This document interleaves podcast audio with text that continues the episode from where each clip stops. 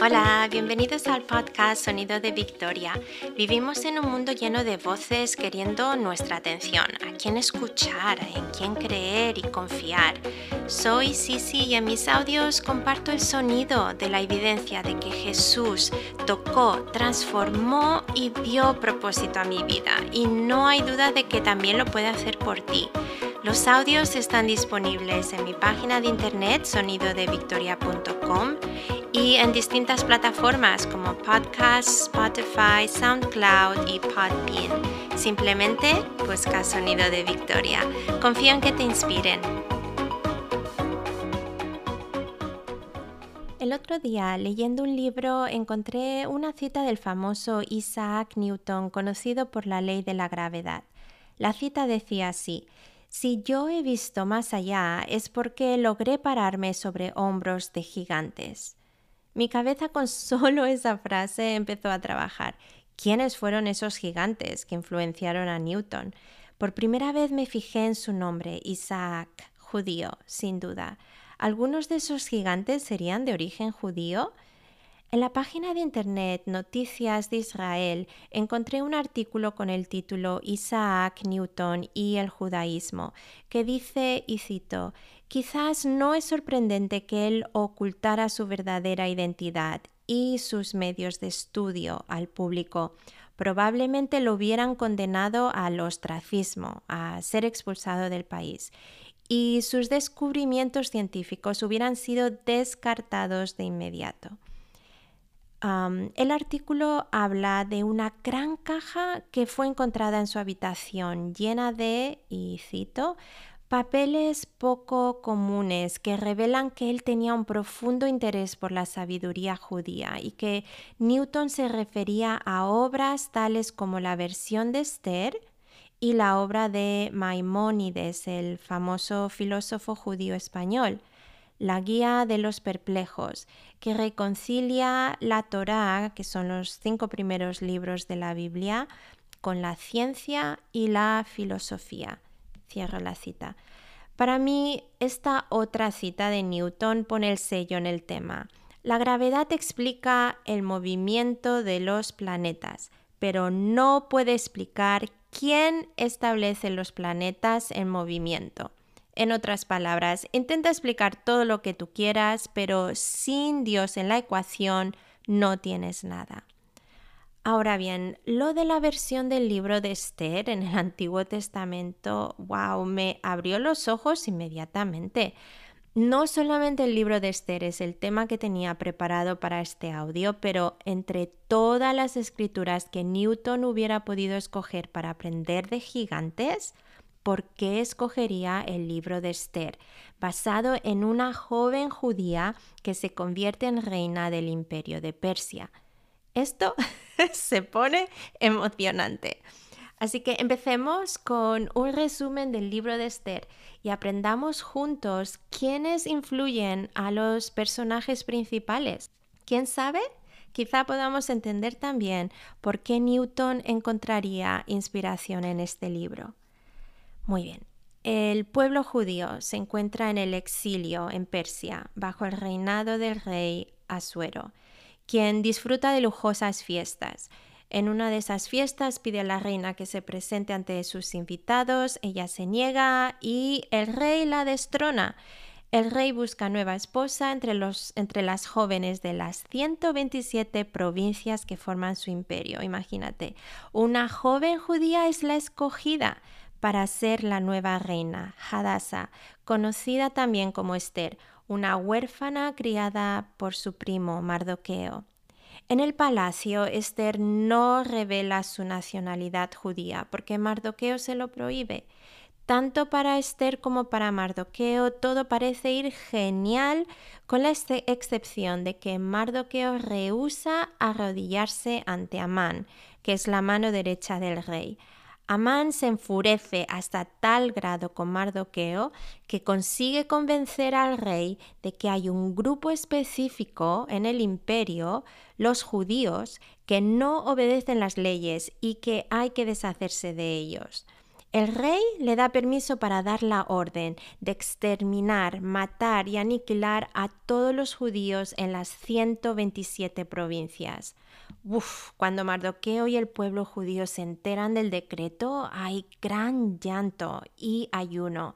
Mardoqueo manda un mensaje a la reina Esther que interceda por su pueblo. A lo cual Esther contesta que nadie puede presentarse ante el rey sin ser llamado, ni siquiera ella, o es la pena de muerte. A lo que Mardoqueo responde con el famoso discurso encontrado en Esther capítulo 4.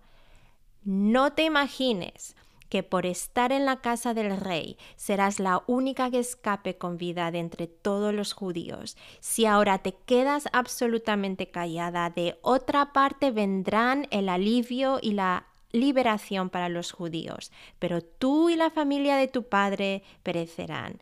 ¿Quién sabe si no has llegado al trono precisamente para un momento como este? Y Esther responde pidiendo que todos ayunen por ella, que no coman ni beban por tres días y que después se presentará ante el rey. Esther no solamente haya favor ante el rey, quien la perdona, eh, le perdona el, el, atrevimiento, pero acepta la invitación de la reina a un banquete dos días seguidos en compañía de Amán, el enemigo. Y en el segundo banquete, Esther presenta su famoso discurso. Si me he ganado el favor de Su Majestad y si le parece bien, mi deseo es que me conceda la vida. Mi petición es que se compadezca de mi pueblo, porque a mí y a mi pueblo se nos ha vendido para exterminio, muerte y aniquilación. Si solo se nos hubiera vendido como esclavos, yo me habría quedado callada, pues tal angustia no sería motivo suficiente para inquietar a Su Majestad. El evento histórico y bíblico termina con la muerte de Amán y sus hijos y un nuevo decreto que permite a todos los judíos defenderse de sus enemigos. Y el pueblo judío obtiene una victoria rotunda, no es exterminado y hasta el día de hoy se celebra la victoria cada año en la fiesta llamada Purim, por decreto de la reina Esther y Mardoqueo, que por cierto tuvo lugar este mes de marzo. Para ser sincera, no sé cuántas veces he leído este libro sin hacer preguntas, sin escuchar los ecos que hay en los famosos discursos, sin notar las influencias detrás de las palabras tanto de Esther y Mardoqueo como del enemigo Amán. Empecemos por Amán. ¿Por qué diría yo soy el único a quien la reina Esther invitó al banquete que le ofreció al rey y también me ha invitado a acompañarlo mañana, pero todo esto no significa nada para mí mientras vea a ese judío Mardoqueo sentado a la puerta del rey? ¿De dónde proviene ese odio? ¿Solo porque Mardoqueo no quiere arrodillarse ante él, Amán quiere acabar con el pueblo judío? ¿Cuáles son las raíces de esas palabras? ¿Quién le ha influido en su manera de pensar? O mejor todavía, ¿de dónde desciende Amán? ¿Recuerdas cuando Dios liberó a los israelitas de la esclavitud de Egipto? ¿Quiénes fueron los que los atacaron en el camino cuando estaban cansados y débiles? ¿Te acuerdas de esa batalla cuando mientras Moisés mantenía los brazos en alto, Israel ganaba, pero cuando los bajaba por el cansancio, entonces los enemigos uh, ganaban terreno? Pues los que los atacaron fueron los amalecitas y su ejército fue derrotado por Israel. Leemos en Éxodo 17. El Señor ordenó a Moisés, Escribe esto en un libro para que se recuerde siempre y anuncia a Josué que borraré todo rastro de Amalek. ¿Qué tipo de enemigo era este que Dios mismo dijo el Señor estará en guerra con Amalek de generación en generación? Pues el personaje Amán es descendiente de este grupo de personas, los amalecitas y Dios sabía que sería continuo enemigo de los judíos, y así como Dios usó a Moisés y Josué para derrotarlos en el desierto, Así Dios usaría a Mardoqueo y Esther cientos de años después. Pero, ¿y qué hay del discurso de Mardoqueo? ¿Qué significado hay detrás de sus palabras para que Esther fuera de no puedo ir al rey si no me llama primero? A ayunemos juntos y después iré a su presencia. ¿En qué se inspiró él? Pues sus palabras hacen eco a otro libro, Números, capítulo 30, donde habla de votos. Si una mujer en casa de su marido hace un voto o asume una obligación bajo juramento, si su marido se entera, calla al respecto y no se lo prohíbe, todos sus votos serán válidos. Él cargará con la culpa de ella. Pero si su marido los anula el día en que se entera, todo lo que salió de sus labios con respecto a sus votos y a la obligación que ella asumió será nulo, porque su marido los anuló y el Señor la perdonará. Wow, Esther recordó en ese instante estas palabras lo que significaban, que su marido había hecho un voto, un decreto y que según las instrucciones de Dios dadas a Moisés, si la persona se queda callada, asume la responsabilidad del voto.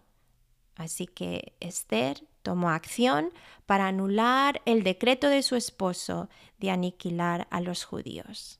¿Y qué hay del discurso de Esther al rey? ¿Qué inspiró a Esther a hablar de contabilidad? Si solo se nos hubiera vendido como esclavos, yo me habría quedado callada, pues tal angustia no sería motivo suficiente para inquietar a su Majestad. Básicamente estaba diciendo que como esclavos el rey siempre tendría ganancia económica, que no le hubiera molestado con el tema de haber sido así. Pero ¿dónde, dónde en la Biblia hemos escuchado palabras similares, venta y esclavos? ¿Estaría también Esther basándose en las escrituras? Pues sí, en la historia de José y sus hermanos, los doce hijos de Jacob, los doce hijos que forman las doce tribus de Israel hasta el día de hoy, bueno, pues celosos porque José era el favorito de Jacob, sus hermanos lo quisieron matar, pero al final decidieron aceptar la idea de Judá y lo vendieron como esclavo, donde fue llevado a Egipto. Sin embargo, mintieron a su padre Jacob, haciéndole creer que José había sido devorado por un animal salvaje.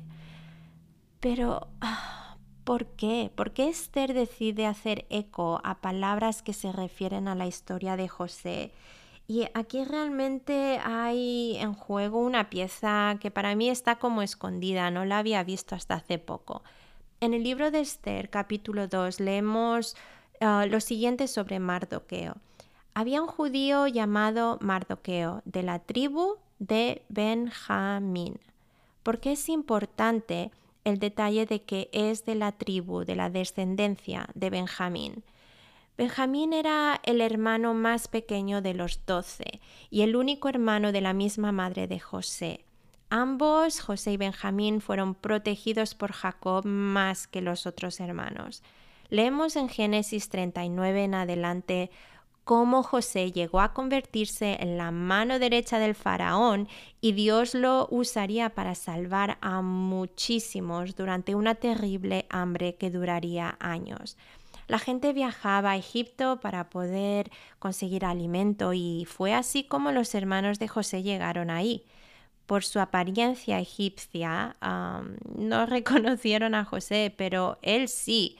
Y una serie de eventos causados por José ponen a prueba a sus hermanos. Es como si José quisiera saber si sus hermanos habían cambiado o no. Y su plan llega a declarar que Benjamín se quedaría como esclavo en Egipto y en ese instante Judá ofrece su vida por Benjamín, sabiendo que su padre no soportaría eso. José en ese instante no pudo seguir pretendiendo, la familia se reconcilia y todos se mudan a Egipto. Y así fue como los judíos crecieron enormemente y los años avanzan a cuando fueron esclavizados y empieza la época de Moisés. Bueno, pues cientos de años más tarde, vemos como una descendiente de la tribu de Benjamín, Esther, tiene la oportunidad de regresar el favor a Judá, de ofrecer su vida por los hermanos judíos. Y eso es justo lo que Esther hizo. Pues un dato interesante del libro de Esther es que no se menciona a Dios ni una sola vez. Sin embargo, es un ejemplo poderoso de cómo Dios trabaja detrás de los eventos, guiando a las personas y trabajando en conjunto con ellas para lograr cosas grandes. Pues, ¿qué crees tú? En mi opinión, Newton probablemente se inspiraría de este libro por los siguientes puntos comunes. Uno, Dios no es nombrado, pero su existencia y poder están presentes. Dos, la identidad judía es escondida, ¿verdad? Tanto en la de Esther como en la de Newton. Y tres, los ecos, los ecos de las escrituras, tanto en los discursos de los personajes en Esther como en las obras de Newton.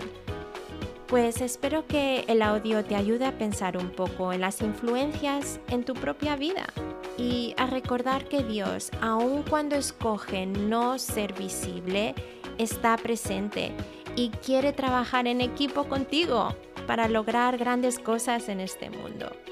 Esther estuvo dispuesta. ¿Y tú? Shalom.